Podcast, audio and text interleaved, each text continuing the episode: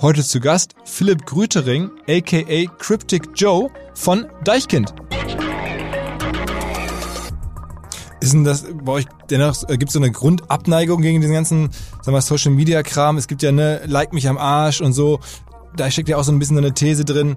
Ähm, man hat das Gefühl, ihr seid ja eh diese, diese etwas alternative Punk-Ecke, das ist ja euer, euer, euer, euer Ursprung.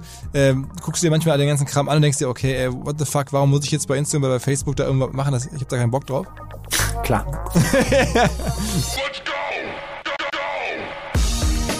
Herzlich willkommen beim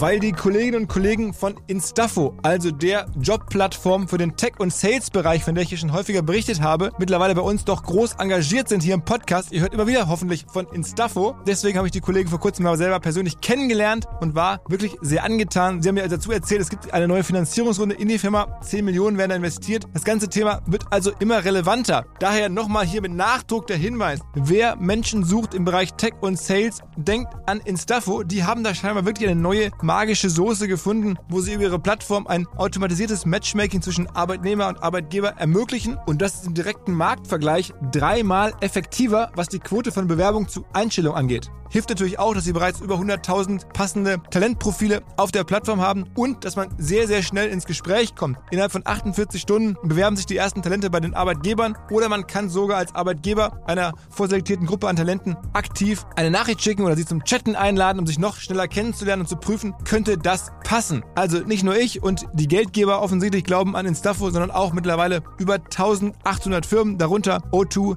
RTL, HelloFresh, MyPoster, viele, viele weitere. Instafo ist auf OMR Reviews bestbewertet 4,8 Sterne in der Kategorie Recruiting Plattform. Firmen, die nun Instafo ausprobieren möchten, sehr gerne. Ihr spart außerdem 500 Euro auf die erste Besetzung, wenn ihr euch anmeldet über Instafo mit Doppel-F, instafo.com slash OMR. Zurück zum Podcast. Neben dem ganzen Business- und Digital-Themen steht ja OMR ganz bewusst auch für so ein bisschen Kultur und vor allen Dingen auch Musik. Und deswegen bin ich recht stolz auf einen Podcast, den wir im Sommer gemacht haben. Das war, glaube ich, schon ein richtig guter Musikgast-Podcast. Da war ähm, Finn Kliman, Jan Delay da. Im letzten Jahr ähm, gab es einen geilen Musikpodcast mit Billie Eilish. Wir haben ja schon verschiedenste, echt, Dieter Bohlen war auch schon mal da. Also es gab schon echt coole Musikpodcasts und jetzt habe ich mich echt gefreut, dass wir zum Ende des Jahres nochmal einen ähm, gemacht haben. Und zwar auch mit einer ähm, Band oder mit einem Protagonisten, ähm, dem wir bei OMR eine Menge zu verdanken haben, weil er ähnlich wie, wie Bo, ähnlich wie Jan, ähnlich wie Materia mit Deichkind äh, in den letzten ähm, Jahren bei uns ein paar Mal aufgetreten ist in verschiedensten Funktionen äh, und einfach geholfen hat, ähm, aus OMR das zu machen, was es heute ist. Das, das wäre ohne die Musik, ähm, ohne solche Künstler einfach nicht das Gleiche. Und ähm, ja, das so will ich nur vorab sagen. Ist mir wichtig. Ähm, und die Kollegen von Deichkind, ähm, die haben gerade eine eigene Aktion am Laufen, auf die wir auch zu sprechen gekommen sind. Start Next, ähm, da verkaufen die ganz besondere äh, Dinge, werdet ihr gleich hören. Wer da Bock hat, ähm, hört da gerne rein. Ähm, ich bin selber Riesenfan von Deichkind und von der Art und Weise, wie die das machen. Und glaube, es war ein sehr äh, ja, ungewöhnliches Gespräch für den OMR-Podcast, aber umso besser eigentlich. Und damit direkt rein ins Gespräch mit Philipp Grütering, ähm, Künstlername Cryptic Joe und Urmitglied, Schöpfer von Deichkind. Auf geht's. Hi, Philipp. Hi, vielen Dank für das Lob. Das freut mich richtig, dass, äh, dass so warm begrüßt werde. ja, also muss man wirklich sagen, das hat uns echt mega geprägt, glaube ich, in ganz vielen Leuten Augen. Ey, bei OMR treten Deichkind auf. Wie krass ist das denn? Ja, witzig, weil wir, wir das, ich bin da auch so ein bisschen reingeschlittert, so. Das hat, ich weiß gar nicht, wie, wie da der Kontakt zusammenkam, wie wir da zusammengekommen sind, aber ich, wahrscheinlich, ihr habt da uns wahrscheinlich gefragt. Ja, auf jeden Fall, ja. Und ähm, das war, das war ähm, gut bezahlt. natürlich, natürlich. Und äh, und das war für, für uns war es war ein super chaotischer Auftritt tatsächlich. Also es war wirklich so, so wir haben, wir wussten gar nicht, die Bühne war viel kleiner und und das war natürlich auch so ein, so ein Messe und da war ein Panel und also, da, dazwischen sind wir dann irgendwie mit unserem Laptop haben wir hin und her gerannt und Aber es hat sehr viel Spaß gemacht. Und, das ist und dann war es ja tatsächlich Jahre später, ich weiß nicht, fünf, sechs Jahre später habt ihr uns dann nochmal eingeladen und dann war das so ein mega Event. Ich habe ich hab damit überhaupt nicht gerechnet. Es war so, so noch eine Halle und noch eine Halle und dann riesige Gäste auch. War da nicht irgendwie einer von Metallica auch, Ja, also, der ja, dann ja, über Streaming geredet hat und so? ja, ja, ja, genau.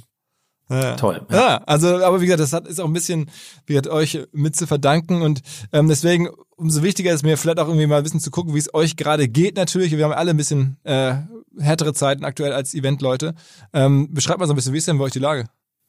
Ja, das ist natürlich sehr, sehr, wir sind äh, ziemlich verzweifelt. Also ich jetzt persönlich bin eigentlich relativ mental ganz, ganz gut drauf so, weil, weil ich auch, ähm, wir auch mit, mit der Band tatsächlich auch relatives Glück gehabt haben, dass wir unsere Tour 2020 ähm, geplant haben und wir den letzten Auftritt von den 20 Shows in Hamburg am 7. März gespielt haben. Mhm. Und das war wirklich so die letzte Kante. Also es war eine Veranstaltung mit, ich weiß nicht, wie viel in Hamburg waren, 10.000 Leute. Mhm. Und äh, wenn ich jetzt noch mal so die Bilder sehe von damals, ist es irreal. Es ist wirklich verrückt. Ein, ein Riesenraum mit 10.000 Leuten eng aneinander feiernd und äh, das das war damals mir noch gar nicht so bewusst, was was das für Ausmaße letztendlich hat. Und dadurch hatten wir wir haben äh, Investitionen gemacht für eigentlich für 60 Shows, Mhm. also auch Festivalshows und das Jahr 2020 wollten wir äh, beziehungsweise 2021 hatten wir im Frühjahr eine, eine, eine Tour geplant und die Festivalsaison 2021 und das ist jetzt äh, einfach komplett weggebrochen, alles verschoben. Ähm, wir hatten Glück, dass wir die Tour gefahren haben, deswegen hatten wir auch einen, einen Gewinn gemacht, deswegen konnten können wir jetzt unsere unsere Festangestellten äh, oder unser Büro auch weiterhalten. Wir haben da auch auch Rechnung gemacht, aber es ist äh, ringsrum, also unser gesamtes Umfeld und die die ganze Branche, das ist wirklich ein Horror, weil die Leute, die bei uns mitmachen, das sind so 40, 50 Leute, die mit uns auf Tour fahren in Nightlinern und, und Bussen. Mhm. Ähm, da, hängt, da hängt halt ein riesen Rattenschwanz dran. Viele Unternehmen, Busunternehmen, Truckingfirmen, dann irgendwelche PA-Firmen und so weiter. Und die hängen wirklich durch, weil alles, was mit Massenveranstaltungen zu tun hat, mit Messen und Konzerte und was weiß ich, das ist weltweit, liegt das brach. Und nicht nur in Deutschland, sondern auch weltweit. Also wir haben auch bei uns Leute, die zum Beispiel mit den Pet Shop Boys viel, viel getourt sind oder auch mit Rammstein. Das ist weltweit, ist das ein Riesenproblem. Und, und äh, wir haben deswegen diese eine Aktion jetzt gemacht. Ja, da wollen wir drüber sprechen. Crowd, Crowdfunding-Aktion. Ähm, die ich auch erstmal, wo ich gedacht habe, okay, gucken wir mal, was, was daraus wird. Und das hat, war wirklich sehr erfolgreich. Also da gab es wirklich viele Leute, die gesagt haben, hey, komm, ich unterstütze sie jetzt und, und spende da was und ich kriege dafür ein Goodie von Deichkind. Also das Prinzip ist ja so, also bei Start Next macht ihr das, ne? Also das ist ja so Genau. eine, so eine Crowdfunding-Plattform. Und da kann man, also wenn man googelt Deichkind Start Next, dann ist man quasi schon da. Und dann kann man sich da wirklich auch allen möglichen Kram wirklich kaufen, der ziemlich unglaublich ist. Also Ja. bis hin zu einem Privatkonzert von euch irgendwie auf dem Geburtstag oder so. Das ist auch eine, das ist auch wirklich eine typische Zusammenarbeit von Deichkind, was, was auch ein Einzelkünstler vielleicht gar nicht so hinbekommt, aber da sind halt wirklich viele Leute mit dabei, die da angepackt haben und mitgeholfen haben. Auch bei der Ideensuche. Also was, was für Ideen, was wir da überhaupt anbieten. Also, dass wir da einen Bierbraukurs anbieten. Und, und auch ein Lifetime-Gästeliste ist auch weggegangen oder, oder auch, auch ein, für 15.000 Euro sind, haben wir gesagt, kommen wir zu deinem Geburtstag. Das war auch sofort weg. Aber nur einmal, ne? Ja, genau, einmal haben wir das gemacht. Und wer hat das Wir gekauft? ja weißt du, kennst du nicht, den, der das wo- gekauft hat? Nee, nee, das, das wissen wir noch nicht. Auch den Bierbaukurs, den ich mache, den habe ich mit sechs Leuten. Mhm. Ich, ich weiß nicht, wer das ist, ob das jetzt die totalen Hooligans sind oder irgendwer, die wirklich am Bierbauen interessiert sind. Aber das ist so, dass da lassen wir uns auch drauf ein, da sind wir auch abenteuerlustig und da, da, das sind einfach auch die Ideen, die dann irgendwie die andere vielleicht auch nicht machen würden und und ähm, wo wir so ein bisschen dann auch ins kalte Wasser springen, auch so damit spielen, was man machen kann. Also ich weiß, erinnere das auch noch, dass früher mal ähm, Porky mal eine Idee hatte, dass wir ähm, da, das war zu Arbeit nervt Zeiten, als wir unser Album Arbeit Mhm. nervt äh, rausgebracht haben. Da hat Porky gesagt, lass uns doch mal einen Umschlag machen. Ich nies da rein und dann und dann mache ich den zu und dann und dann verkaufen wir für einen Euro Viren von Porky, der krank war und dann muss er, dann atmest du die ein und dann musst, bist du krank und musst am nächsten Tag nicht zur Arbeit. Und dann ging das hoch, dann ab acht Euro oder so und hat eBay sich sofort reinge, reingegrätscht, hat das Verbot, hat das runtergenommen, weil man sozusagen Viren, Viren nicht verkaufen darf. Das war, das war sehr witzig. Aber das sind so Sachen, die wir dann, die dann natürlich gescheitert sind, aber was so eine Idee ist, die man vielleicht erstmal, wenn man das mit Juristen oder sowas vorher abklärt, die würden dann sagen, nee, das geht nicht, aber irgendwie war es dann auch, ist, ist sowas auch inspirierend einfach. Was gibt's denn noch für Sachen, die noch verfügbar sind? Also ich meine, das Privatkonzert ist schon weg, gibt's denn noch irgendwelche geilen Items? Wenig. Also wir hatten dann noch so, wir hatten, wir haben glaube ich noch ein paar, es gibt glaube ich noch einen Barista-Kurs. Hm mit Henning, dann biete ich auch noch mal an einen, ähm, einen Kurs mit Ableton, also das mit ein paar Leuten zusammen, das mache ich auch online, äh, wie, wie ich eigentlich arbeite und wie ich ähm, die Show musikalisch quasi äh, produziere, also wie man Übergänge macht und wie man Rampen baut und wie man Fremdplaybacks einbaut und wie man Arrangements hin und her schiebt und Song einfügt und und wie ich da so arbeite. Und ich dachte, vielleicht interessiert das Leute ja auch. Äh, 100 pro, 100 pro. Genau, also das sind auch ein paar weg. Ist so ein bisschen nerdy. Das ist sehr speziell, weil ich, weil, weil das wirklich auch, das ist jetzt nicht abfeiern oder sowas oder, aber ich denke denk schon, das, das macht bestimmt Spaß. Und, Und ähm, sonst gibt's noch ähm, so Privatbotschaften, also so Grußbotschaften. Das haben tatsächlich viele Leute auch. Das kriegst du für ein 20 oder 40 Euro, ich weiß es gar nicht mehr genau, müssen wir mal gucken. Ähm, da, da, ähm, genau, da sind noch ein paar, paar frei. Okay. Und sag mal, ihr habt jetzt schon, das kann man ja immer sehen, über 100.000 Euro eingesammelt. Ja. Ist das viel Geld in der Deichkind-Welt? Also 100.000 Euro, ist das, ist das, hilft euch das wirklich schon viel weiter? Wir sind wirklich sehr, sehr froh. Das hat wirklich sehr gut geklappt, weil, weil unser Threshold war, glaube ich, bei 40.000 Euro. Mhm. Und das ist schon über das Doppelte, womit wir gerechnet haben. Und Klar, 100.000 Euro, das ist natürlich relativ. Also das hört sich erstmal viel an, aber es sind natürlich auch viele Leute, die wir, die wir, ähm, mit denen wir zusammenarbeiten. Also unsere Crew ist sehr groß.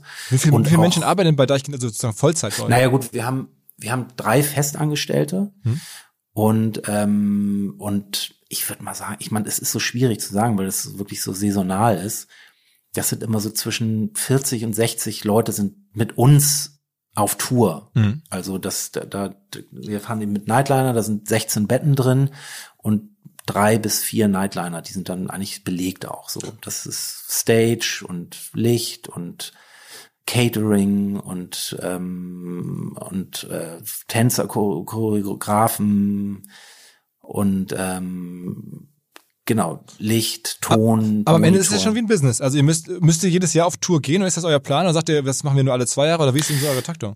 Also wir haben, wir haben das jetzt immer so gehalten, dass das hat sich eher auch so entwickelt. Also wir haben ja relativ chaotisch und und und äh, punkig angefangen, einfach auf Tour zu fahren, an Wochenenden loszufahren und und da haben wir unsere Kostüme haben wir auch aus Müllsäcken gebaut, erstmal aus dem Backstage Sachen geholt, die die es da gab. Das war sehr improvisiert alles und das hat ähm, das haben wir dann so nach und nach immer mehr in Bahnen geleitet und gemerkt, so, okay, da funktioniert was und da nicht und so weiter. Da war, war Henning auch sehr, sehr stark involviert drin, DJ Fono.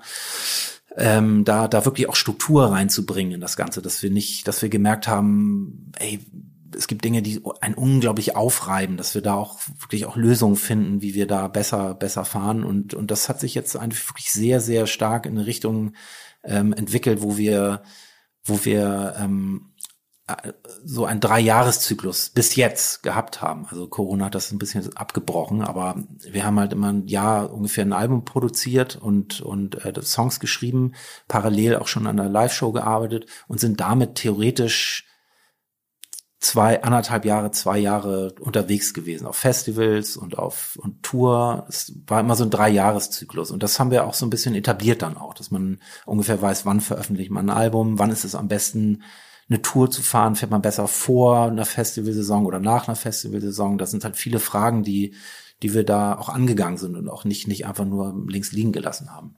Und jetzt sagen wir mit Blick in die Zukunft, äh, wann kommt ein neues Album? Ist da schon was geplant? Da, das kann ich jetzt gar nicht so richtig sagen. Also wir, wir, wir sind jetzt am Song schreiben, also weil, weil das wirklich auch jetzt das Einzige ist, was wir machen können. Mhm. Und ähm, was auch sehr interessant ist, weil wir sonst auch immer für längere Zeit zusammengekommen sind und irgendwo ein Haus gemietet haben und, und uns da zusammengesetzt haben, Songs geschrieben haben und, und Beats produziert und so weiter, was jetzt so ein bisschen wegfällt. Ähm, aber wir machen das jetzt wirklich auch viel mit Skype oder Google Docs und, und, und Dropbox-Ordner und das, das ist schon spannend und es ist auch was Neues. Also es ist so eine neue Art und Weise, irgendwie auch zusammenzukommen und, und zu arbeiten. Hat, hat ein bisschen was Unnahbares, ist aber auch, ist aber auch äh, konzentrierter. Also man, man ist dann wirklich auch mal eine Stunde, wenn man eine Stunde Skype zusammen und irgendwas Spezielles macht, dann sitzt man auch dran. Gerade so im kreativen Bereich ist das, finde ich, finde ich wichtig, dass man, dass man das dann auch so ähm, dass man da dran bleibt quasi. Und äh, das geht halt sehr schnell, dass man sagt, ah, jetzt fällt mir gerade nichts ein, okay, lass mal essen gehen oder so. und, das ist eben so, funktioniert das sehr gut gerade. Wie ist denn das eigentlich? Die Marke Deichkind, das ist, ist ja schon mega stark und ich finde, also aus Marketing-Sicht geguckt, habt ihr es auch mega clever gemacht, weil es, die ist nicht so verbunden mit einer Einzelperson. Ihr tauscht ja auch die Künstler hinter Deichkind immer mal wieder aus. Also ich glaube, außer ähm, die ist von Anfang an jetzt gar keiner mehr dabei, ne? Genau, genau, ja, ja. Ja, das hat sich, das hat sich so ein bisschen am Anfang, die Anfangsphase, wo wir an Wochenenden nachts um drei in irgendwelchen Techno-Clubs unterwegs waren, da haben wir irgendwie angefangen, uns zu, zu maskieren. Das war ja immer so ein bisschen so ein Gegenpol zu dieser Hip-Hop-Geschichte, Real sein und so weiter. Und da hatten wir eben einfach gesagt, wir, wir drehen jetzt einfach mal das, das Tempo nach oben, verkleiden uns, maskieren uns, weil wir auch Dinge gemacht haben, die uns vielleicht auch so ein bisschen peinlich waren oder wo wir gesagt haben, das ist, ja, so ein bisschen mit Charme hatte das auch zu tun. Und da hatten wir eben, äh, das haben wir immer mehr perfektioniert und haben dann irgendwann festgestellt, okay, wir sind eigentlich total, Deichen ist eine total bekannte Marke und total berühmt. Also es ist wirklich, jeder kennt das. Mhm. Aber ich kann tatsächlich mit der M1 äh, Studio fahren. Ich kann mit der Straßenbahn mich da reinsetzen und niemand erkennt mich. Also ist, ich bin jetzt kein, kein Einzelkünstler, der jetzt nicht mehr irgendwo der überall vollgelabert wird. Oder lass mal ein Selfie machen oder Autogramm oder sowas.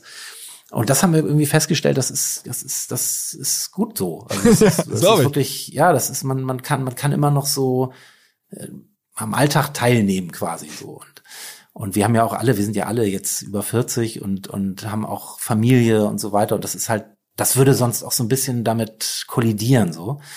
Und ähm, und was bei uns auch sehr, sehr wichtig ist, ist, dass wir eine, eine Band sind oder beziehungsweise so, ein, so eine Art Kollektiv. Viele Leute haben, haben da Mitspracherecht. Und das ist auch nochmal was anderes als ein Einzelkünstler, der, der schnell Entscheidungen oder kreative Entscheidungen oder, oder unternehmerische Entscheidungen, auch, auch ähm, schwierige Entscheidungen alleine treffen muss. Das, das ist dann manchmal Fluch und Segen gleichzeitig, wenn, wenn man mit drei Leuten Entscheidungen treffen muss. Sei das die Grafik oder welche Songs man aufs Album bringt oder wie viel Geld man für, für Omnipods ausgibt oder, oder wie viel, wie viele Leute man mitnimmt oder wie viele Trucks man mietet, so, solche Sachen. Gibt es denn so eine Deichkind GmbH, wo dann die Marke drin liegt und sowas und halten da Menschen Anteile oder wie muss man sich das vorstellen? Ja, wir haben, wir haben eine GmbH auf jeden Fall, ja. Und dann, die Marke Deichkind ist dann auch Teil der GmbH oder? Das weiß ich ehrlich gesagt gar nicht. Echt genau. nicht? Ich glaube, ja, ich glaube ja. Also ja, Aber du bist also wir haben den, wir haben den Namen auf jeden Fall angemeldet. Aber das weiß ich nicht, ob das jetzt Teil der GmbH ist. Okay, krass. Aber ich meine, du bist da irgendwie ähm, schon auch sehr unternehmerisch. Du hast ja sogar Jura mal angefangen zu studieren. Jura und Chemie, ne? Ganz früher mal. Ja, da war ich, da war ich irgendwie jung und naiv. ja. Bei Chemie da, ist das ja heutzutage das große Ding. Ne? Ja, das, das ist eine lange Geschichte. Das hat, das war totaler Quatsch eigentlich. Ich da, ja, ich hatte, ich war eigentlich der Einzige, der in meinem Umfeld, also damals waren das ja noch andere Leute, die mit denen ich Deichkind gemacht habe und die alle eigentlich nach dem, also wäre schon während der Abi-Klausuren schon wussten, ich ich mach sofort nach dem Abi mache ich Musik. Ich gehe jetzt in das Studio oder ich, ich schreibe die Songs oder ich, ich miete mir den ich miete mich da in den Keller ein und setze mich da hin und mache Beats oder Rap irgendwas und ich war immer noch so ah Mann, ich muss da noch irgendwie was ordentliches machen und ich muss da noch irgendwie ich habe dann ja Jura studiert, Chemie kam durch meine Patentante, weil die mir ein Floh ins Ohr gesetzt hat das war da, das habe ich vier Wochen gemacht. Das war dann ah, okay. völlig, völliger Quatsch. Jura habe ich dann, glaube ich, noch vier, vier Semester, glaube ich, noch gemacht, habe ich noch einen kleinen BGB-Schein gemacht und habe dann doch auch gemerkt, okay, das, das ist Quatsch, weil ich parallel wirklich auch schon Deal hatte mit Deichkind und wir schon auf Tour waren und einen, einen Hit im Radio hatten. Das, das war dann ganz klar, dass ich dann irgendwann zu meinen Eltern gegangen bin und gesagt habe, Leute, ich mache jetzt was anderes. und wann, was war sozusagen der, der, der Durchbruch? Also was, wann war das, wo du dachtest, okay, das könnte wirklich als Beruf funktionieren? Naja, wir, wir hatten ja, Deichkind hatte ja so auf eine Art zwei Phasen. Also wir hatten ja wirklich die erste Phase, die wirklich rein, rein klassisch so eine Hamburger Hip-Hop-Gruppe, so im Geiste von Fettes Brot und Beginner so war. Mhm. Die sind so ein bisschen in dem Fahrwasser gefahren. Und das hat dann wirklich auch, da waren wir schon so an so einem richtigen Moment, wo es dann bei MTV das Video lief. Und da war, das war wirklich erfolgreich auch. Also das hat wirklich gut geklappt. So die, die Videos liefen viel, man kannte, man kennt den, den spielen wir immer noch, den Song Bon Voyage. Mhm. Aber das ging relativ schnell bergab, weil wir auch das Game oder das Business auch nicht richtig durchdrungen haben und verstanden haben. Da waren wir wirklich auch Musiker, die gedacht haben, ah, ich habe einen geilen Track, klar das ganz Deutschland so. Und da, da war uns gar nicht bewusst, dass natürlich auch eine Plattenfirma da viel Geld reingesteckt hat und und und damit gemacht hat so und und da Geld Geld investiert hat. Und das das das so solche Gedanken die haben wir uns eigentlich erst später in der zweiten Phase gemacht. Also das war ja so dass wir wirklich auf dem absteigenden Ast waren. Und dann hatten wir auf der dritten Platte den Song Remy Demi drauf. Und wir waren wirklich schon so das war eine halbgare Platte und die Plattenfirma hat auch nicht mehr so richtig dran geglaubt da gab es noch ein A&A Volker Mietke der war der einzige der da wirklich gedacht ey komm ich glaube an euch mhm der hat uns da noch, noch mit reingerettet quasi. Aber eigentlich waren alle so ein bisschen, ja, da ich kenne, keine Ahnung, weiß ich nicht so.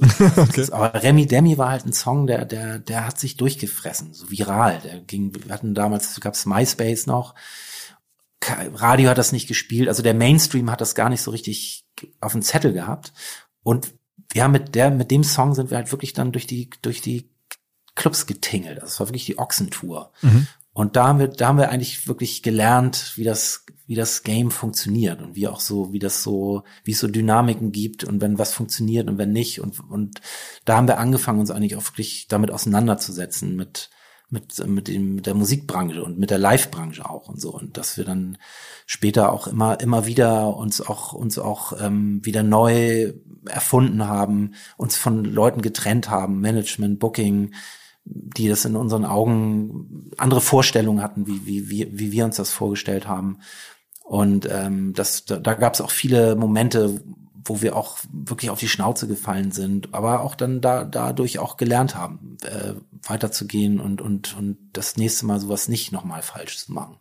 Und was war der nächste, da mal, das war dann auch schon der Moment, wo ihr so ein bisschen eher Richtung, ja, so Elektro, Punk, was ganz andere Musik, auch mit den Bühnenshows so angefangen hat? War das so alles in demselben Zeitraum? Das war die zweite Phase tatsächlich, wo, wo der Fokus auch gar nicht mehr so wirklich auf der Musik lag, also wo wir wirklich auch gesagt haben, das ist jetzt auch keine keine große Liebhaberei mehr, so wie damals so Hip-Hop, das war so, da hat man krasse Samples, musste man suchen und das musste dann genauso klingen wie in New York und dann haben wir so ein bisschen auch darauf, da auch so ein bisschen die Zügel losgelassen, so, da haben wir gesagt, nee, Musik ist jetzt gar nicht mehr so das, das, das, äh, das, das Wichtigste so.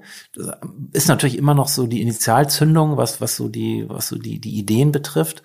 Aber der Fokus lag dann auch viel mehr auf den Shows, also wirklich auf den, auf den Live-Events. Und da haben wir wirklich immer drauf ein Augenmerk drauf gehabt, da wirklich darauf zu achten, dass das wirklich auch eine Sprache spricht und eine Stringenz hat und, und da auch nicht einfach so, ja, komm, die Leute kommen doch und äh, pff, lass uns weiter die Punk-Show fahren. So, wer, wer hat denn die Ideen? Also ich meine, da sagst du dann, da, okay, wir müssen irgendwas krasseres machen und lass mal irgendwie einen, weiß ich nicht, einen Fass bauen und da irgendwie rumfahren oder wie, wie sitzt ihr dann im Kreis? Die Ideen sind sehr, sind, sind von sehr vielen Leuten, aber in der Hand hat das wirklich Henning, also DJ Fono, der, mhm. der hat das, der hat das wirklich auch in die Hand genommen, dieses ganze Live-Geschäft. Mhm auch also Business und und auch die die Ideen, also wie wie was auszusehen hat und wie man was vor allen Dingen auch strukturiert, also wie man wie man auf wenn man auf Tour fährt, wie man Dinge vorbereitet auch. Wir hatten wirklich auch immer, wir hatten ja viel Zeit auch. Also wir hatten, wir haben angefangen mit dieser Show 2000, ich weiß gar nicht, fünf, sechs, sieben, da fing das so an, wo wir so mit Müllsäcken und Techno-Show gefahren mhm. sind. Aber dann, jetzt ist 2020 und wir haben viele Tourphasen gehabt, wo wir vor einer Periode Proben gemacht haben, die auch wirklich ultra stressig waren teilweise und auch wirklich auch so, wo wir untereinander wirklich auch mit vielen Leuten dann in irgendeiner Halle geprobt haben und dann funktionierten Dinge einfach nicht. Du musstest dir Dinge ausdenken und da war es kalt in der Halle und dann musstest du was essen und dann ist, sind da Leute, sind da halt auch ähm, Künstlertypen, die dann auch um anstatt um 11 Uhr erst um 14 Uhr kommen. Und das waren halt Dinge, die eine unglaublich eine unglaubliche Unruhe reingebracht haben, die wir aber Stück für Stück, und das ist auch, auch Hennings Verdienst gewesen, wirklich das immer weiter, oh danke, ich kriege hier gerade einen Kaffee. Ja, okay. Danke. ähm, dass ich ähm, äh, das, das, das war, war wirklich äh, eine sehr wichtige, sehr wichtige Lehre, so, die, die wir da durchgangen, durch, durchschritten sind. Und, und ich muss sagen, die letzte Proben, die wir jetzt hatten für, für, für jetzt, wer sagt denn das, mhm. ähm, waren wirklich exzellent aufgebaut einfach. Da hatten wir wirklich, das war, hat wirklich Spaß gemacht, da sich was auszudenken. Und die Halle war da, die war warm, da war Musik da, da konnte man irgendwie, die Leute waren da, der Choreograf, die Choreografin war da. Und das hat wirklich sehr gut geklappt und hat einen unglaublichen Spaß gemacht, wirklich. Und das war auch sehr erfolgreich. Wir haben, wir haben auch ähm, an die 150.000 Tickets verkauft für die Tour und, und das war wirklich sehr, sehr erfolgreich. So ein Ticket kostet normalerweise bei euch, wenn man zu, zu einer Show will, was ungefähr, wo liegt 50 Euro. 50 Das ist ja auch schon bei 150.000, ist ja schon dann irgendwie ganz gutes, ganz guter Umsatz am Ende, ne? Genau, genau. Und, und wir haben, und aber das ist wirklich alles auch im, also ich, ich fühle mich da auch sehr, sehr in, in sehr guten Händen. So, das, das ist wirklich äh, ein toller Laden. Mhm. Und ist denn für dich der Plan jetzt, das schon so Udo Lindenberg-artig äh, bis in, in, die Rente zu machen? Denkst du darüber nach? Wie lange kann das gehen? Oder gibt's wieder? Ich, ich, ich, ich denke tatsächlich immer darüber nach, wenn ich gefragt werde. Dann verdränge ich das aber auch wieder ganz schnell. Nee, das, also das ist, ich glaube, wir, ich glaube, wir ticken ganz anders als Udo Lindenberg. Klar ist das, hat das, hat das auch Parallelen, so natürlich auch mit so großen Shows, die aufzubauen und die zu planen und so weiter.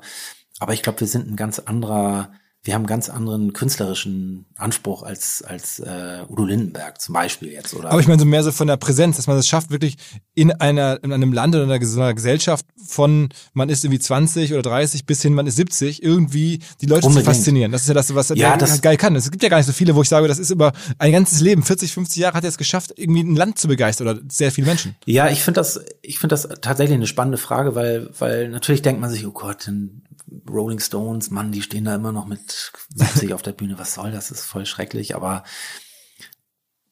ich finde, ich finde das einfach spannend. Also ich, ich finde, äh, ich, ich mag das gerne, mit den Leuten zusammenzuarbeiten, mit denen ich jetzt zusammenarbeite.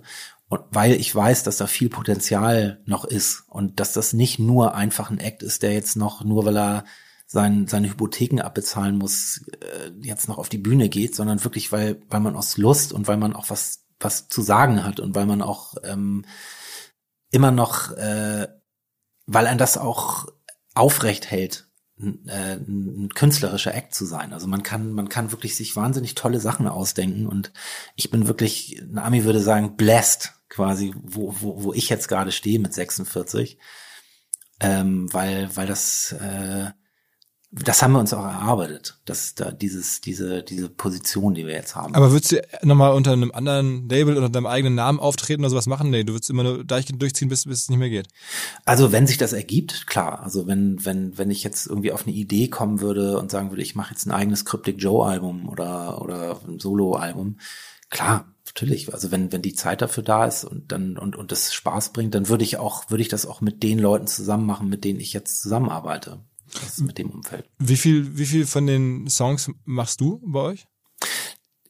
Also keiner, ich habe gerade letztens mit Porky zusammen mal ähm, die die Trackliste von von den Ärzten bin ich mal durchgegangen, wer da die Songs schreibt und habe festgestellt, dass die getrennt ihre Songs schreiben oder so wie ich das verstanden habe auf jeden Fall. Mhm.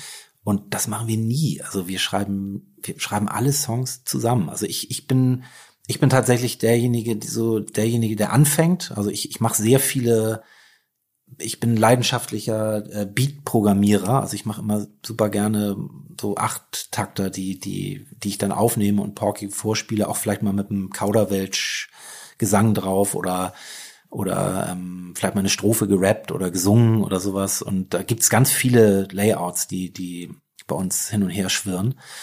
Ähm, aber wir machen sehr viel zusammen so und und äh, da bin ich nicht alleine, der da der da die Songs schreibt. Ich würde mal sagen so ja, 50 Prozent der Songs schreibe ich. Okay, aber ähm, was waren die letzten, wo du sagst, das war aus deiner Sicht die besten? Also das sind wahrscheinlich nicht die nicht die erfolgreichsten. Ich meine, die erfolgreichsten, das kennt ja wahrscheinlich, kennen ja wahrscheinlich eh die meisten irgendwie leider geil und so. Ähm, bist du, gibt es irgendwelche, wo du sagst, da steckt eigentlich viel mehr drin und die finde ich viel besser?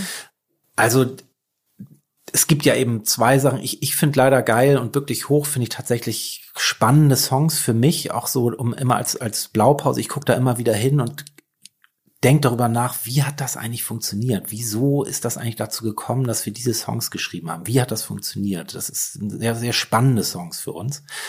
Und dann gibt's aber natürlich auch Songs, die ich persönlich sehr gerne mag, die die ähm, die dann vielleicht total unter ferner Liefen sind. Also das ist dann irgendwie eine B-Seite, die die die. Sag, sag mal ein zweites Mal, weil Bock hatte zuzuhören ich, also, fällt mir jetzt gar nicht konkret gerade gar nicht ein. Tarantula in the Darkness, das war mal irgendwie auf dem zweiten Album. Das ist aber auch jetzt Quatsch. Also, also was zum Beispiel, was, was ich zum Beispiel witzig, also wirklich, wo ich sage, das ist genau mein Ding, ist richtig gutes Zeug. Mhm, mh. Das hat so, das ist düster, das ist ein bisschen spackig, das ist so dangerous, ein bisschen, aber auch, aber hat auch einen guten Beat und es, die, die Aussage ist auch nicht so ganz klar und so weiter. Das, das ist zum Beispiel eine Nummer, die ich, die ich sehr abfeier. Aber ja. das ist, das ist dann wirklich auch aus dem gewachsen, weil wir gesagt haben, komm, lass uns doch bei der Platte jetzt wirklich mal Songs als Single machen, wo wir wirklich sagen, kompromisslos, das sind unsere Lieblingssongs. Die finden wir einfach am besten, ohne, ohne darauf zu schielen, zu sagen, hm, was könnte der Deichkind-Fan am ehesten gut finden. Hast du denn den klar vor Augen, wer ist der Deichkind-Fan? Nein, nicht so richtig. Man hat so, so eine Vorstellung davon natürlich. Man sieht ja auch Leute, die, die bei uns auf unsere Konzerte kommen. Aber ja, wir haben auch mal, wir haben tatsächlich auch mal so Marktforschung und so weiter gemacht, mhm. aber haben dann auch festgestellt, dass es irgendwie auch, dass wir das Gefühl auch irgendwie auf eine Art schon so hatten. Das hat sich jetzt, und es hat sich auch nicht so angefühlt, wir müssen jetzt in die Richtung gehen, zu sagen, ah, okay, die Marktforschung hat gesagt, dein Fan ist zwischen 28 und 35 und so, das, das ist, da waren wir so ein bisschen resigniert fast. Also das war für uns eher so ein Gefühl, okay, Leute, Brands machen das, aber irgendwie wollen die Leute von uns auch etwas, wollen uns auch, also das, was aus uns auch kommt, also gar nicht so hingebogen auf dem Markt, sondern wirklich auch gewachsen aus, aus uns. So, das, da, da, da, da, das ist so das Spiel, was wir Hinweis auf Findling. Findling ist eine sehr erfolgreiche SEO-Agentur, die bis vor einiger Zeit noch Webstube hieß und mir vor allen Dingen deswegen ins Auge gestochen ist, weil ihre Masterclass beim OMR-Festival ruckzuck ausverkauft war. In Minuten wollten Menschen hören, was die Kollegen von Findling zum Thema SEO zu sagen haben. Ein Grund dafür sicherlich die Referenzen. Findling arbeitet unter anderem für Firmen wie Snox, Ergotopia, Dermanostik oder mein BAföG. Der Fokus ist also, Firmen über Performance SEO beim Wachsen zu helfen. Wer herausfinden möchte, ob sich für ihn auch SEO lohnt oder die Ansätze von Findling vielleicht konkret lohnen, der kann sich eintragen. Es gibt keinen Sales Call, sondern eine kostenlose Beratung unter findling.de slash OMR. Also auf der Landingpage eintragen und dann gibt es eine Beratung, wenn es richtig gut läuft, vielleicht von Maurice Marinelli, dem Gründer persönlich.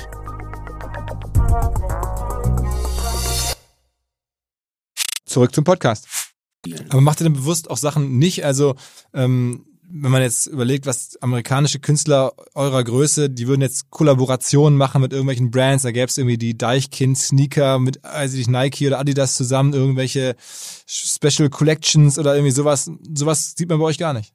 Ja, also wir wählen schon sehr, sehr ähm, speziell quasi aus, welche Collabs wir, wir machen, weil weil wir festgestellt haben, dass wenn, wenn eine Firma zum Beispiel sehr groß ist und eine Vorstellung hat, dann ist das so ein bisschen so wie so ein, wie nennt man das, so ein, so ein es kann ganz schnell zu so einem Image-Transfer kommen. Also dass ganz schnell zwei Marken zusammenkommen und die eine profitiert sehr viel mehr davon als ja. die andere, auch ja. wenn, wenn sie sehr gut bezahlt ist das dann für den, für den kleineren, in Anführungszeichen, kann das manchmal auch dann irgendwann bedeuten, okay, ja, mein Gott, dann machen die was mit McDonalds oder mit was weiß ich, das ist, oder mit Deichmann. Oh Gott, wie peinlich ist das denn? So. Ja. Und, und wir haben auch festgestellt, wenn wir auch mit großen Sachen was machen, also wenn wir auch zum Beispiel für, für im Fernsehen zum Beispiel auftreten, das sind ja auch Kollaborationen in Anführungszeichen. Da, da haben wir auch festgestellt, dass es sehr, sehr wichtig ist, dass wir da ein Augenmerk drauf haben, wie wir, wie wir rüberkommen, weil es ganz schnell dann so werden, ja, stellt euch mal dahin, das Licht machen wir so und springt mal hoch und dann ist das so, ja, okay, dann finden wir uns irgendwo wieder, wo, wo es, wo wir uns gar nicht sehen. Und, und das haben wir eigentlich auch in den, in den Jahrzehnten, in denen wir äh, schon bestehen, auch gelernt, wirklich darauf zu achten, wenn wir was zusammen mit jemandem machen, dass wir auch wirklich das mit Herzblut machen und wirklich auch Bock drauf haben, ähm, das mit demjenigen zu machen. Und dann kommt da auch ein viel besseres Ergebnis bei raus, als wenn wir wenn wir einfach nur sagen, ja, okay, komm, gib die 100.000 her und dann stellen wir uns dahin mit Maske und Bier, Bier. Das, das ist halt, das, das bringt's nicht. Das, das, das fühlt sich auch dann ätzend an. Aber ihr seid tendenziell open for business. Also wenn jetzt jemand hier zuhört und denkt, okay, ey, ich habe eine geile Idee für die, an die glaube ich wirklich und ein bisschen Geld habe ich auch, ihr werdet schon ansprechbar. Natürlich. Okay. Muss, muss halt, muss halt stimmen. Und sag mal, ähm, Juror sein. Das hatte ich mit, mit, mit Jan im Sommer besprochen in dem Podcast.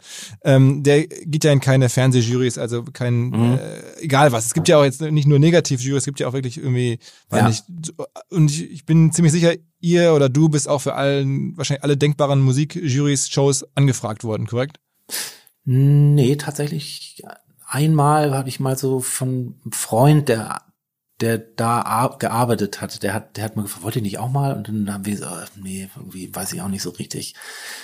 Also lieber nicht. Das, nee, also das ist, das ist wirklich, also eine, eine Kollaboration mit Pro7 oder mit RTL, das ist dann, da muss man, das muss schon echt cool sein. Also das, oder, ja, oder was heißt cool? Das muss schon, das ist, ist auch gemein, das zu sagen. Das ist ja nicht, das ist ja nicht uncool, aber es muss passen. Es muss einfach passen. Es ist, es ist nicht einfach, dass wir sagen, ja, die sind jetzt groß und die legen einfach wahnsinnig viel Geld auf den Tisch.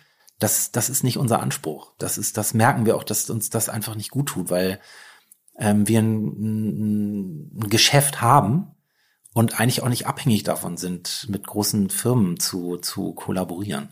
Aber glaubst du nicht, dass es so ist, dass ähm, ihr auch irgendwie Wege finden müsstet eigentlich, wenn man jetzt bis hin zu 60, 70 Jahre das oder noch auf Jahre hinaus die, die, die Brand und diese, diese Zugkraft haben will, dass man auch immer andere Leute weiter erreichen muss, Kontaktpunkte braucht mit jüngeren Menschen, die sagen, ach guck mal, das ist Deichkind, kannte ich gar nicht, hör mir mal an, dass man dich kennt, dass du sozusagen, oder die, die, die Brand oder die Namen kennt. Und dass man sozusagen Reichweite irgendwo auch aufbauen muss und wenn man es nur jetzt in so einem Feuilleton geschätzt wird, was ihr auf jeden Fall werdet. Ich meine, ihr seid ja sozusagen das, der, der mega ähm, Presse oder sagen wir so, so Feuilleton-Darling. Der Spiegel schreibt über euer neues Album, mhm. die SZ, alle, wenn das rauskommt, dann ist sozusagen diese Szene sofort da. Aber am Ende brauchst du ja auch 150.000 Tickets und entsprechend viele, viele Millionen Menschen, die dich kennen. Also das würde ja so eine, so eine Jurorentätigkeit irgendwie zum Beispiel auch herstellen oder, oder andere Sachen. Da kann man ja von profitieren eigentlich, sowas zu machen neben dem Geld. Ja, gut, das kann sein, aber muss aber auch nicht unbedingt sein, weil ich glaube, ich weiß nicht, ob das unbedingt äh, nebeneinander hergeht, dass wenn du ein Juror bist bei bei irgendeiner Sendung, die die im Fernsehen läuft, ob du dann automatisch äh, deine Marke oder ob du automatisch Tickets verkaufst. Das weiß das weiß ich nicht. Es, es hilft bestimmt, aber es gibt verschiedene Geschäftsmodelle und und ich finde, dass wir benötigen das momentan nicht, weil wir, weil wir auch sehr ausgelastet sind. Also wir, wir sind auch sehr beschäftigt mit unserem, mit unserem Live-Geschäft und äh, Platte machen, Videos ausdenken. Wir haben, wir haben ja, also wir haben zum Beispiel wahnsinnig erfolgreiche Musikvideos, wo mhm. wir auch sehr viel, sehr viel Energie reinstecken. Und ähm, das hat uns zum Beispiel auch sehr viel gebracht. Also ich glaube ja auch, dass, dass wir ähm, Social Media mäßig sehr viel mehr und auch innovativer sein können, als jetzt einfach nur sagen, okay, ich mache Fernsehen. Mhm. Ähm, das ist eine, eine safe Sache. Aber ist der von den äh, Social Media Plattformen YouTube für euch die wichtigste? Also da, wo die Videos im Wesentlichen erscheinen? Oder gibt's noch? Würdest ja, sagen, könnte ich könnte ich fast sagen. Also YouTube ist ist schon wirklich eine, eine wichtige Plattform für uns. Auch Instagram, Facebook, Twitter, das sind alles alles äh, Kanäle, die die wir bedienen und äh, die auch auch sehr erfolgreich sind, also die, die auch sehr gut, sehr gut funktionieren. Und ich merke auch, dass es auch, dass es eher auch dahin geht, da wirklich auch äh, ähm, innovative Kollaborationen einzugehen, als als äh, das alte Fernsehen. Guckst du dir denn ab und zu, also oder gibt es irgendwelche äh, also globalen Stars oder jetzt nicht in Deutschland, äh, wo du sagst, okay, die machen das krass, die machen geile Bühnenshow oder die machen, die sozusagen entwickeln ihr Image irgendwie clever weiter und, und, und, und ja, begeistern die Leute, wo du sagst, das ist irgendwie inspirierend für mich? Kann ich gar nicht so sagen. Also ich, ich war auch früher, war ich zum Beispiel als ich so angefangen habe, so in der Jugend angefangen habe, so, so Fan von Musik zu sein, habe ich, keine Ahnung, von Snoop Dogg mal eine, mit einer Platte, dieses Doggy Dog World, das war so meine absolute Lieblingsplatte oder, oder Tribe Called Quest, ein ganz anderer Auf jeden Fall, Schnack, ja. aber das waren so, das war so Musik, was ich gehört habe, aber ich habe mich dann irgendwie nie wirklich für deren Werk interessiert, weißt du? Also ich mhm. konnte, ich, ich habe nie auf die neue Platte von, von, von Tribe Called Quest gewartet oder so. Oder selbst wenn von Snoop eine neue Platte rauskam, da habe ich erstmal gewartet und habe gedacht, oh Gott, hoffentlich macht er keinen Scheiß jetzt oder so. und so ist es ein bisschen, so hat sich das ein bisschen äh, rübergetragen bis jetzt, dass ich, dass ich eigentlich nicht so richtig immer so auf, auf das neueste schiel, was es so gibt, so. Vielleicht sollte ich das mal mehr machen. Okay, aber so du nimmst schon wahr, dass jetzt in den USA ja auch gerade so im Bereich Bühnenshow abgefahrene Sachen passieren und da sich die Kanye West dieser Welt irgendwie immer neuere Klar, Dinge ausdenken und sowas. Ja, ja, logisch. Ich habe letztens habe ich die Doku von von äh, Beyoncé gesehen. Mhm. Das, das war so eine Bühnenshow, wo dann dazwischen immer so die Proben waren und wo dann so Jay-Z dann auch mal als mit Baby auf dem Arm reingekommen ist zu den Proben. Aber da habe ich ehrlich gesagt, die Show habe ich immer vorgespult und da habe ich mich immer eigentlich nur für die für das, was dahinter passiert ist, interessiert. okay. Aber es war dann so perfekt und dann hast du auch gesehen, wie die dann halt die Moves gemacht haben, die sie dann geprobt haben. Aber das war dann, ja, okay, klar. Big, aber so ist es bei euch nicht. Also bei euch ist es, du hast dich nicht wiedererkannt sozusagen in diesem ganzen Ding. Doch, tatsächlich auch. Also es ist natürlich was eine ganz andere Nummer, Beyoncé. Aber irgendwie habe ich auch mal gesehen, eine World Tour von Beyoncé ist irgendwie auch USA, Kanada, Berlin, Paris und das war's eigentlich schon. das ist so, also irgendwie, ähm, ja gut, Rammstein, das ist natürlich die die sind dann wirklich auch in Südamerika und. Aber die bauen ja auch krasse Sachen. Also tauscht euch mit denen aus und redet darüber, was man so auf so einer Bühne alles machen kann und äh, wie die das machen mit ihrem ganzen, äh, mit der Show. Gibt es da so einen Austausch so irgendwie zum Motto, hier habe ich eine äh, Genehmigung bekommen vom, weiß ich nicht, vom von der Polizei, da irgendwie ein Feuer abzubrennen oder sonst was? Das, damit habe ich nichts zu tun. Also das, das, das ist so, da, wir haben ja auch unser, unser Stage Manager, der, der tut auch mit, mit Rammstein und die, klar, der, der ist dann, der weiß, wie, wie Bühnen auf und abgebaut werden und wie, wer was macht und was für Bühnenelemente man da hat und, aber es ist auch, es ist, ähm, es ist trotzdem viel auch in unserer, in, in unserer Firma, was, was entschieden wird. Wenn jetzt zum Beispiel so diese Fassfahrt oder oder ähm, diese Omnipods, da geht's ja um Sicherheit und da, das ist dann doch auch Dinge, mit denen, mit denen sich un, unser Büro auch beschäftigt. Okay, das heißt, dann sitzt ihr da schon im Team und überlegt euch, wie macht man das, geht das? Ja. Und gibt es sozusagen eine, eine, Präferenz für Festivals? Also, sagst, das Festival spiele ich immer am allerliebsten oder die Venue in Deutschland, wo du sagst, das ist, macht am meisten Bock oder das macht am meisten Sinn, weil da sind am meisten Leute oder die zahlen am besten oder sowas?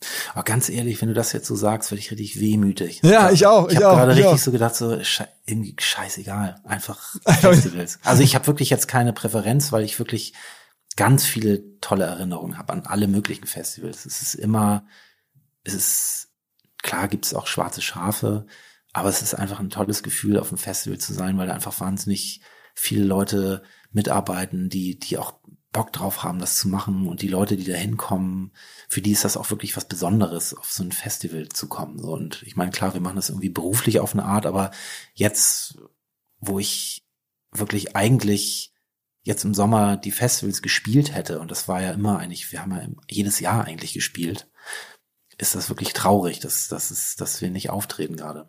Glaubst du, also ist denn eure interne Planung auch jetzt 21, ähm, da wird es nichts geben, meinst du?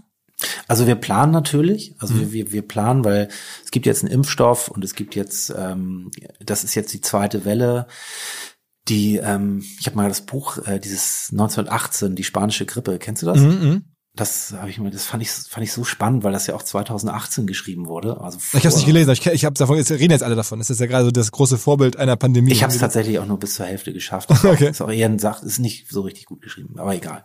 Aber spannend ist auf jeden Fall, dass die 2018 wirklich das, die spanische Grippe war eigentlich genauso wie, wie, wie Covid-19. Nur intransparent. Das ist ja total, das wurde ja quasi von den einzelnen Ländern quasi informell niedergedrückt. Das, das, es wusste quasi keiner so richtig, was das eigentlich für ein Ausmaß hatte. So. Und das hat man eigentlich erst jetzt, forscht man da jetzt so ein bisschen, denkt so, ja klar, da sind einfach Millionen Leute gestorben dann weltweit. Und das war gar nicht so, ich hatte das 2018 Jahr spanische Grippe, war irgendwie mal so ein, so ein Grippevirus. Aber ähm, genau, das war, war, ist ein sehr spannendes, spannendes Buch ich weiß gar nicht, jetzt habe ich gerade den Faden verloren. Aber du glaubst, also nee, ich wollte dich fragen, ob du dann glaubst, dass das ist, oder ob dir darauf zumindest Ach so, genau, ja, wir, genau, wir, wir, wir, wir, wir planen, und ich bin so ein bisschen, ich bin zuversichtlich, dass wir eventuell 2021 schon am Ende des Sommers vielleicht Shows spielen können, vielleicht unter anderen Bedingungen, ich weiß es nicht, wäre schön, ähm, aber das, das, das wissen wir nicht. Und wir, wir wollen auf jeden Fall auch die äh, Hygienebestimmungen auch einhalten. Und, und das, da sind wir jetzt nicht, dass wir da jetzt Druck machen oder so, sondern es ist schon wichtig, dass, dass, äh, dass Covid-19 jetzt einfach auch irgendwie abebbt und wir, wir irgendwie wieder normal weiterleben können, einfach so. Also es ist schon, es ist schon, wir, wir, uns ist das schon bewusst, was da, was da passiert. Glaubst du das um euch herum? Also ich meine, du tust ja alles, ihr tut ja alles, um sozusagen diese Deichkind-Family ähm, zusammenzuhalten, aber so da, da drumherum gibt's ja noch diese ganze Welt der, der Festivalveranstalter, äh, Produktionsfirmen, was auch immer, dass die noch so, dass da alles durchhält bis zum Sommer? Wie ist da, da hast du ein Gefühl für? Ja, das habe ich mich auch gefragt, was, was eigentlich ist, wenn, wenn, wenn Leute insolvent gehen auch. Also ja. Bus, Nightliner, Firmen oder Veranstalter oder ob dann sagt, okay, hey, keine Ahnung, Rock am Ring oder so, wir machen es einfach nicht, weil wir es einfach nicht mehr gewuppt kriegen oder das, aber das, das, da stecke ich nicht drin, das kann ich nicht sagen. Also bis jetzt ist es so, dass, dass äh, wenn wir mal unsere Fühler ausstrecken, ist es so, dass alle irgendwie auf eine Art planen und sagen, okay, wir, wir gehen davon aus, dass jetzt so die zweite Welle jetzt im Winter durchgeht und dass wir im Frühling, es wird geimpft und dass es dann irgendwie ähm, halbwegs weitergehen kann und dann werden wir das sehen. Man fährt tatsächlich so ein bisschen auf Sicht jetzt. Mhm. Mhm. Sag mal, und was hältst du von diesen ganzen ähm, digitalen Konzerten? Da gibt's jetzt ja auch so alle möglichen Versuche. Live Nation macht ja so eine ganze Menge von Sachen. Ähm, seid ihr dabei? Guckt ihr das an oder ist das so, dass, okay, da kriegen wir unsere besondere Magie eh nicht auf die Straße? Jetzt also Deichkind als Wohnzimmerkonzert irgendwie über Skype stelle ich mir also ich habe es euch nicht gesehen, ob wenn er sowas macht, aber wie guckst du da drauf? Ja, finde ich auch schwierig. Also ich glaube, es ist schon wichtig, dass man wirklich live auftritt, dass da, dass, dass da der Funken überspringt. Aber wir, wir sind jetzt auch nicht, dass wir sagen, dass wir der digitalen Welt den Rücken zukehren, sondern ich finde das schon jetzt gerade wichtig. Das ist schon auch eine, eine weltweite Angelegenheit, das Digitale. Ich merke das auch so privat, dass mit meinen Kids, dass die jetzt so Digitalunterricht machen und so weiter, auch super schwerfällig, schrecklich eigentlich gerade, aber dass selbst das jetzt in die Gänge kommt und, und auch ein neuer, neuen, neuen Level erreicht. Und das, das ist uns auch bewusst, wenn wir dem jetzt den Rücken kehren und sagen, nee, dem Digitalen wollen wir nichts zu tun haben, das wäre, glaube ich, fatal. Also wir beobachten das schon und gucken, was kann Deichkind in der digitalen Welt machen, so und, und wenn jetzt, keine Ahnung, eine große Agentur sagt, wir machen jetzt Festivalkonzerte digital, ist das deren Idee und vielleicht passt das mit Deichkind zusammen, aber muss auch nicht unbedingt. Aber es gibt halt, es gibt in der Zukunft wird es äh, gute Ideen geben und da werden wir dabei sein auch. Bist du so Spotify-mäßig so total im Game, also dass du dir anguckst, wie geht das, wie machen da irgendwelche deutschen Künstler auch irgendwie extra Songs für Spotify, wie versuchen sie da sozusagen da die Charts so ein bisschen zu beeinflussen in ihrem Sinne. Ähm, guckst du dir das näher an oder, oder bist du da aus der Welt raus? Total, also auf jeden Fall gucken wir uns da die Zahlen an.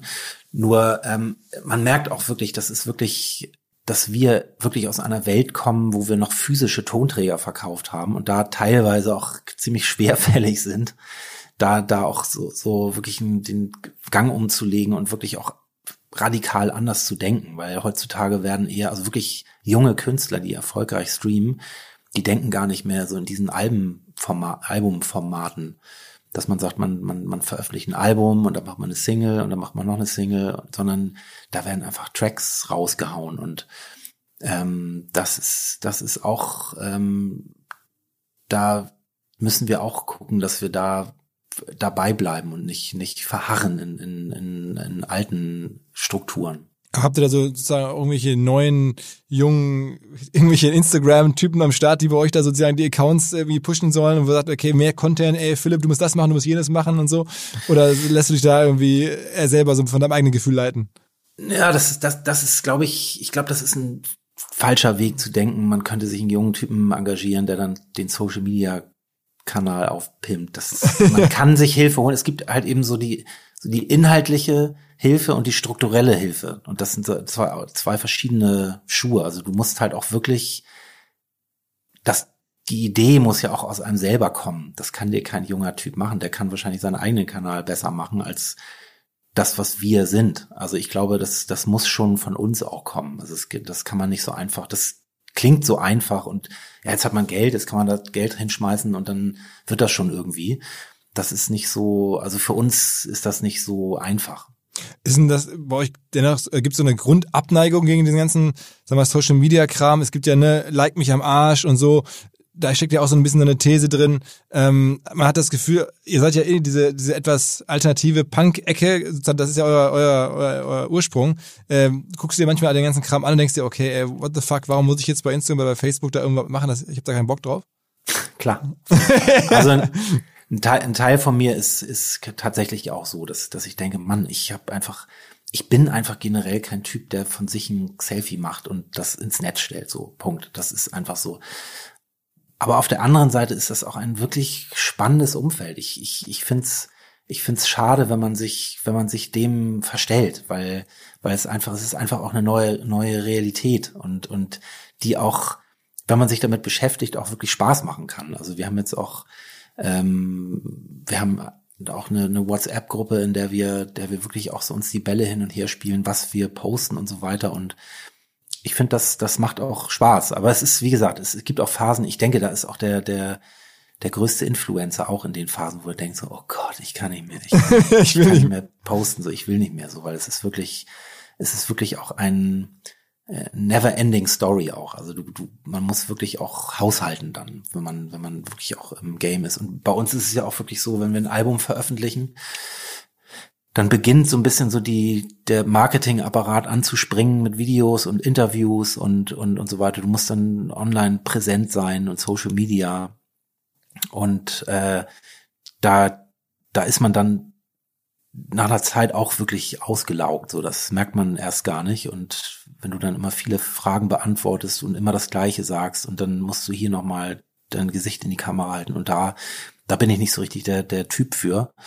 Aber ähm, wir sind eigentlich dabei, uns so ein bisschen so einen guten Weg zu finden, wie wir, wie wir damit umgehen und wie wir das auch wirklich nutzen. Also äh, und ich glaube, das nutzen wir am besten, wenn wir da einen Weg finden, wie wir, wie wir Spaß daran haben, das, diesen Kanal zu nutzen, mhm. Social Media. Machst du extra eigentlich Sport für deine Shows? Also ist das für dich so, also geht das alles so oder musst du dich da irgendwie auch richtig fit machen, wenn du da bevor dir auf Tour geht? Also, ja, also ich, klar, muss auf jeden Fall fit sein. das heißt, du gehst richtig joggen, damit du dann auf der Bühne auch richtig abgehen kannst. Genau. Also jetzt ist gerade so ein bisschen so Weihnachtsphase gerade. Spekulatius und Bier. Ja. Aber so, so von einer, von einer Show musst du schon gut, gut in Shape sein. Ich meine, das ist ja ein Monsterprogramm. Du hast ja am Anfang erzählt, 60 Shows, ne? Ähm, mhm. das ist, dann haut er das durch in so wie viele Monaten? In vier, fünf Monaten? Naja, wir spielen 20, also wir spielen eine Tour, das sind dann 20 Shows hintereinander. Also wir haben dann so, wir haben das so im einen Wochenrhythmus, ist so fünf Shows hintereinander und dann zwei Tage frei und dann wieder, also von, ich glaube, von Dienstag bis Samstag und dann Sonntag, Montag frei. Und das ist schon ein Pensum. Also das, da, da bin ich auch froh, dass wir in den Proben wirklich tatsächlich auch gemeinsam trainiert haben so und und da dass man da auch wirklich hinten raus auch noch noch ähm, wirklich Kraft hat. Könntest du dir eigentlich vorstellen, dass irgendwann, ich meine, es sind ja schon so viele Leute jetzt unter der Deichkind-Marke versteckt gewesen sozusagen, dass du auch eines Tages sagst, ich, ich gehe da jetzt mal raus und das machen die anderen schon cool und die machen das weiter und ich weiß nicht, mache was anderes? Oder ist Habe ich so? auch schon mal drüber nachgedacht. Aber kommt nicht in Frage gerade. Nee, ja, das hat sich jetzt, äh, das das, das hat sich jetzt nicht ergeben. Also das ist auch, das ist auch eher ein, eher ein Brainstorm-Gedanke, der, der jetzt gar nicht wirklich in meinem Kopf rumschwirrt. Wie war das eigentlich mit Ferris? Ich meine, der war doch auch irgendwie am Ende eine Weile zumindest das größte Gesicht von euch. Also bewusst oder, oder war das so auch, weil er dazugehörte? Nee, Ferris, Ferris ist einfach auch ein wahnsinnig guter Solo-Künstler. Der hat, der hat dann einfach, der hatte eine Phase bei uns, wo er, wo er wirklich sich auch wohlgefühlt hat. Und ähm, das wurde dann irgendwann, wo man gemerkt hat, ich, der, wollte mehr Schauspielern, der hat Solo-Platten gemacht und der war mehr, mehr da drin zu sagen, ich, ich möchte meine eigene Karriere machen. Und ähm, er ist wirklich eigentlich ein geborener Solokünstler. Und er hat, hat jetzt auch gerade bei, habe ich ihn gerade gesehen bei, ähm, bei so einer ARD-Produktion Finsterwald. Hast du die gesehen? Nee, nee, nee. Das ist so eine mit, mit ähm, Matthias Brandt. Ah, okay, okay, ah, geiler von, von Film. diesen Görde-Morden, so eine, so ein Dreiteiler oder supergeile, supergeile, äh, so ein Krimi ist das, so so ein bisschen wie, wie Dark, so ein bisschen, aber, aber in echter. Ähm, und da sp- spielt Ferris eine kleine Rolle, so, und der, das macht er halt total geil auch, so, und das ist echt, ähm, sehr guter Schauspieler. Ich wünsche dem einfach auch wirklich, dass der mal wirklich einen schauspielerischen Durchbruch hat. Okay, aber für dich ist so Schauspieler ist für dich gar kein Thema, ne? Ich hätte eigentlich mal Bock, aber ich hab, bin da noch nie so richtig reingekommen. Also ich Okay, jetzt hier, weiß das ich werden Leute hören. Vielleicht wirst du jetzt gefragt. Vielleicht, ja. Ich, ich weiß auch nicht. Also ich habe auch schon mal Anfragen gehabt. Das hat man, das hat dann zeitlich aber irgendwie auch nicht so richtig gepasst, weil so ein Engagement ist natürlich dann auch wirklich. Also das ist wie gesagt auch mit Ferris zum Beispiel so. Bei Deichkind ist es wirklich, dass wir so, man ist so hundertprozentig bei Deichkind. So und, und wenn man dann, wenn ich jetzt sagen würde, ey Leute, ich mache jetzt bei einer Serie mit als Schauspieler, das frisst halt auch wahnsinnige Zeit, wenn man das wirklich gut machen will auch und das passt dann einfach nicht. Die Kolleginnen und Kollegen von Tokenize It, tokenize.it, Tokenize It, versuchen, eine neue Plattform aufzubauen, über die Startups Anteile leichter rausgeben können. Sowohl vor allen Dingen an Mitarbeiterinnen und Mitarbeiter als auch an Geldgeber. Egal, wer einem Startup hilft und Anteile bekommen soll, das Ganze geht jetzt mit Tokenize It einfacher, digital, schnell, keine Beurkundungspflicht, kein Notar notwendig. Egal, wer an der Firma beteiligt sein soll, Tokenize It macht es möglich, kostet auch erstmal überhaupt gar kein Geld, sondern erst dann, wenn später Anteile gehandelt werden, wenn es dann Transaktionen gibt, dann möchte gerne Tokenize It verständlicherweise mitverdienen. Das Ganze ist natürlich rechtssicher, es liegt ein vollständiges, durchdachtes Vertragswerk bereits vor. Wer jetzt also gerade gründet und überlegt, wie kann ich meine Leute beteiligen, der sollte sich Tokenize It im Detail anschauen, vielleicht einfach mal kennenlernen, ein Beratungsgespräch vereinbaren, kostet kein Geld, könnt ihr machen unter Tokenize mit Z, tokenize.it und im Zweifel auch gerne in den Shownotes nachschauen, wie ihr Tokenize It kennenlernen könnt.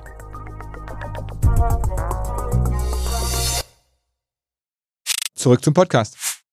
Ich hoffe sehr, dass wir uns eines Tages in Live äh, hier in Hamburg wiedersehen. Ich sag dir. Das wäre so, also ich habe gerade schon überlegt, ob wir nicht noch irgendwie einen, einen äh, Paket bauen können, das man jetzt kaufen kann, wenn ihr bei uns eines Tages wieder, wir müssen natürlich, wir würden natürlich auch sehr, sehr gerne euer, äh, euer Honorar bezahlen, ähm, aber vielleicht auch ein Top für jemanden, ihr, macht ja auch Bühnenauftritte, man darf bei euch auf die Bühne drauf, ne?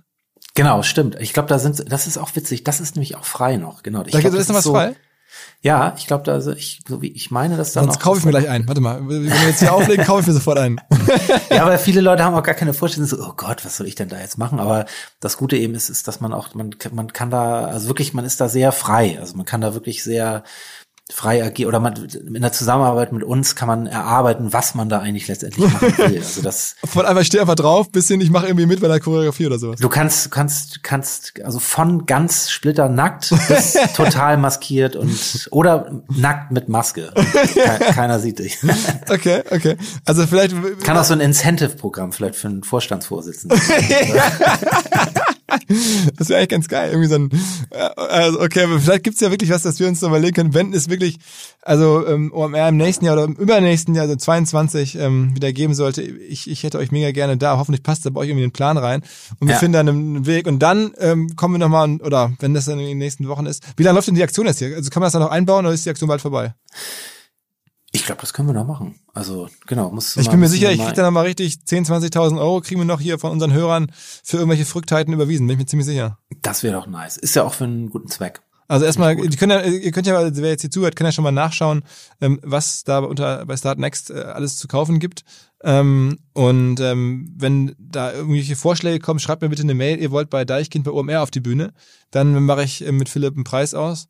Äh, dann fü- so würde ich das mal bauen. Und dann fügen wir es Super dann geil, zu. super geil. Okay. Und sag mal, ähm, OMR, wie geht's euch eigentlich? Also wie ist, wie ist es, wie ist es bei euch eigentlich? Ja, das hat uns ist doch natürlich auch krass erwischt. Ne? Also wir haben ja jetzt im März abgesagt, irgendwie für ein Event, das im Mai geplant war. Das hat uns Das so. ist doch auch krass, oder? Ja, es hat uns schon auch, sagen wir mal so, ein, zwei Millionen haben wir da schon auf der Uhr gehabt. Normalerweise kostet das Festival schon auch so, so ein Ding hinzustellen mit allem drum und dran mittlerweile, mit der zig Messehallen und allem, es ist schon ein paar Millionen los, nur in der Produktion. Und das war dann halt alles weg und wir haben ja keine Umsätze gehabt, weil das ja dann nicht kam. Ne? Insofern, Ja. das war schon richtig heftig, aber Aber habt ihr da schon Tickets verkauft alle oder? äh, haben wir, genau, wir haben ein paar Tickets verkauft gehabt und die jetzt aufs nächste Jahr geschoben. Ja. Ähm, und wir haben auch sozusagen, bei uns, wir leben ja auch sehr stark von, von irgendwelchen Firmen, die bei uns dann Stände aufbauen und sowas. Und da haben dann viele gesagt, okay, ähm, dann lass uns doch überlegen, ob wir nicht statt einem Stand bei euch irgendwie in einem Podcast werben oder ähm, irgendwelche anderen digitaleren Sachen buchen. Und das klappt natürlich bei uns viel besser als jetzt im Musikbereich. Insofern Mhm. Ähm, war das schon ein, ja, ein blödes Jahr, auch hat uns Geld gekostet und wir haben jetzt hier ein Team, 130 Leute. Ist doch eigentlich wie eine auch, ist doch eigentlich wie eine Messe. Ja, ja, Das ist- absolut. Wie genau. eine Messe, nur sind wir halt so, ich versuche ja immer so eine Medienmarke zu sein. Ne? Also ich Ja, sage das, so, ich meine, du würdest es wahrscheinlich nicht Messe nennen, aber im Prinzip ist es ja so, Ja, ja. du, du hast eben so auch eine Halle mit oder mehrere Hallen mit sehr vielen Leuten einfach, die, die, die aufeinander zukommen und, und sich die Hand schütteln und Absolut. Bu- Business am- machen. Ja, genau. Business genau. machen wollen, abends feiern wollen, ist ja so diese neue Welt, Business zu machen. Ne? Du äh, bist tagsüber da irgendwie zugange und abends haut man sich einen rein. Ähm, das ist ja so soll es ja auch sein. Es ist auch gut.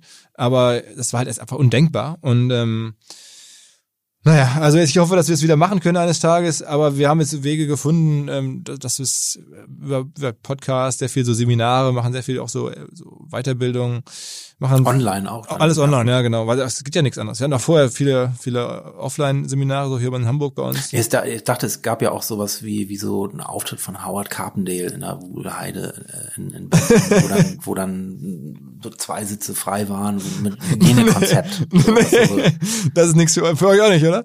Das ist für euch Ja, das ist wie gesagt, also das ist das ist eine Frage auch, das ist eine Frage, das ist auch eine Entscheidung. Können wir so eine Show spielen? Never ever, oder? Sitzen oder nur die weiß ich gar nicht. Also das das man muss ja auch sehen, man hat auch Leute, die die die Arbeit brauchen. Sowas unter so einem Aspekt entscheiden wir auch. Was ist wir auch sagen, das klar sind wir anders als Howard Carpendale, aber es ist auch, es ist auch was Visuelles und kannst du auch sagen, okay, ich setze mich hin und ziehe mir die Show ein oder das, das ist, das müssen wir gucken. Hat sich eigentlich noch niemand angesprochen auf Podcasts, weil ganz viele, sagen wir mal, Stars, prominente Leute, die irgendwie für was stehen, werden doch jetzt irgendwie Podcasts auch angesprochen, eigene Formate zu machen oder sich irgendwelche neuen Serien da auszudenken. Ist das bei dir nie aufgepoppt?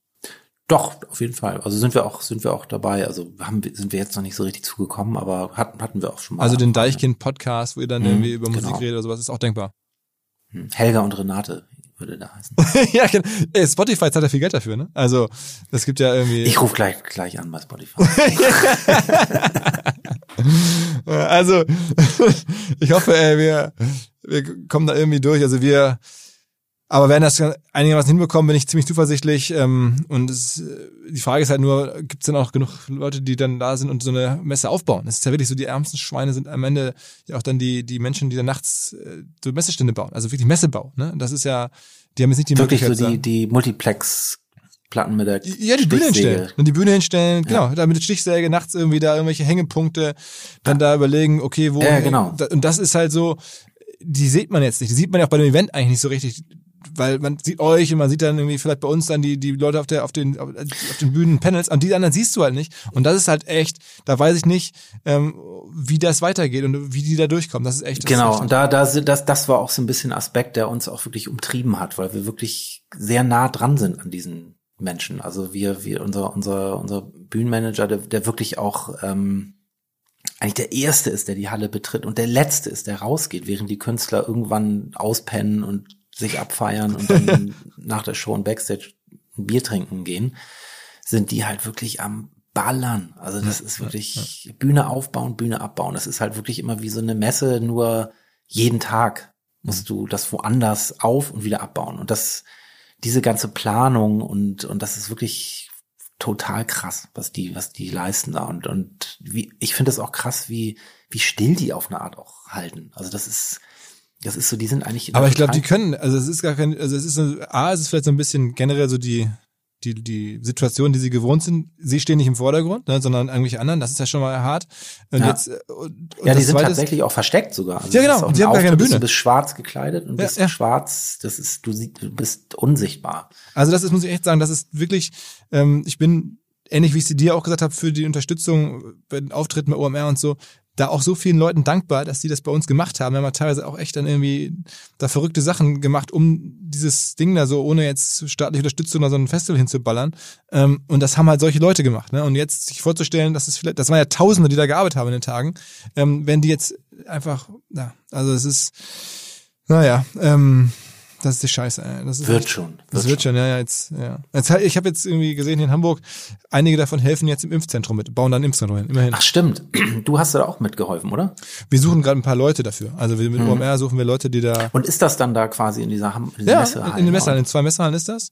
Und ähm, Ja, ich habe letztens so einen Artikel gelesen über, über, über die Prakt, den praktischen Aufbau. Das war eine Zeit, glaube ich, jetzt gerade so, so, so wie das jetzt eigentlich gehandelt wird und wo, wie viel Zentren, welch, welches Land wie viel Zentren aufbaut und ja, das, das, ist auch echt ein Riesending, ne? ich glaube, das ist für viele von ehrlicherweise von so Eventproduktionsfirmen und so, die äh, die freuen sich jetzt. Es ist, es ist Klar, wirklich verrückt. stimmt. Also das wie so blöd das klingt. Ich hatte sogar jetzt auch mit einigen gesprochen, als dann da im April vorsorglich die ganzen Lazarette gebaut wurden. Da wurden hier in, in den Messehallen Welt oder zumindest in Deutschland so Lazarette schon mal vorsorglich aufgebaut, Hm. weil man dachte, die Krankenhäuser reichen nicht. Ähm, und dann haben das halt auch solche Firmen gemacht. Und dann Und war das halt so, so, yeah. ja, genau. Wir haben eine Aufgabe, wir haben eine Aufgabe. Äh, Also, es ist echt irgendwie eine skurrile Sache. Ähm, aber ey, danke, dass du, dass du es gemacht hast, dass du irgendwie ein bisschen erzählt hast und ähm, Ja, danke, dass du, dass du mich eingeladen hast und dass, dass du uns auch da unterstützt mit, Na- na klar. Äh, mit, ähm, mit, mit dieser Crowdfunding-Aktion. auf jeden Fall. Ich find's mega. Ähm, und wir wollen ja auch, dass die Deichkind Family eines Tages wieder hier in Hamburg am Start ist. Ne? Aber Ja, du bist ja, du bist ja eigentlich Hamburger oder Bergedorfer und bist jetzt ein Berliner, ne? Das ist wie, warum? Genau, ja, ich bin ja schon seit zwölf Jahren gefühlt in Berlin. Also ich bin ja schon ganz lange in Berlin. Aber ich bin, äh, wir haben unser Büro in Hamburg und ich war vor Corona einfach auch immer so alle zwei Wochen in Hamburg. Also ich bin sehr viel in Hamburg. Jetzt Corona, jetzt gar nicht mehr so viel, aber meine Familie wohnt ja auch in Hamburg, meine Schwester, meine Mutter. Und ähm, genau, da bin ich, bin ich eigentlich immer noch sehr Hamburg verbunden. Hm, Gott sei Dank, ey. Ja, Hamburg ist auch eine schöne Stadt. Alles klar, Philipp, ey. hau rein. Alles klar. Ich Philipp, danke dir. Das war mega. Jo. Vielen, vielen Dank. Tschüss. Ciao, ciao. Unser neuer Partner Metricool hilft euch dabei, Social Media Accounts leichter zu verwalten und den gesamten Social Media Arbeitsalltag, den man so hat, zu verbessern. Also man kann zum Beispiel Content im Voraus planen, man kann alle Nachrichten aus einer Inbox weg beantworten, man kann alle seine Anzeigenkampagnen managen, man kann Reports erstellen in wenigen Minuten, vieles, vieles mehr und je nachdem in welcher Kategorie oder welchem Plan man sich bei Metricool die Software einkauft, kann man noch weitere Features, wenn man sie denn braucht, hinzunehmen oder halt weglassen. Firmen wie der FC Barcelona, KFC oder Adidas nutzen Metricool und ihr könnt es kennenlernen unter Metricool, ein Wort, Metri und dann cool, wie halt cool mit Doppel-O.com slash de und mit dem Gutscheincode OMR 2024 gibt es für die ersten 30 Tage gratis den Plan eurer Wahl. Man kann übrigens auch immer im kostenlosen Plan bleiben, wenn man nicht upgraden möchte. Alle Infos metricool.com slash de. Metri mit i, cool.com, ein Wort, slash de. Zurück zum Podcast. Dieser Podcast wird produziert von Podstars bei OMR.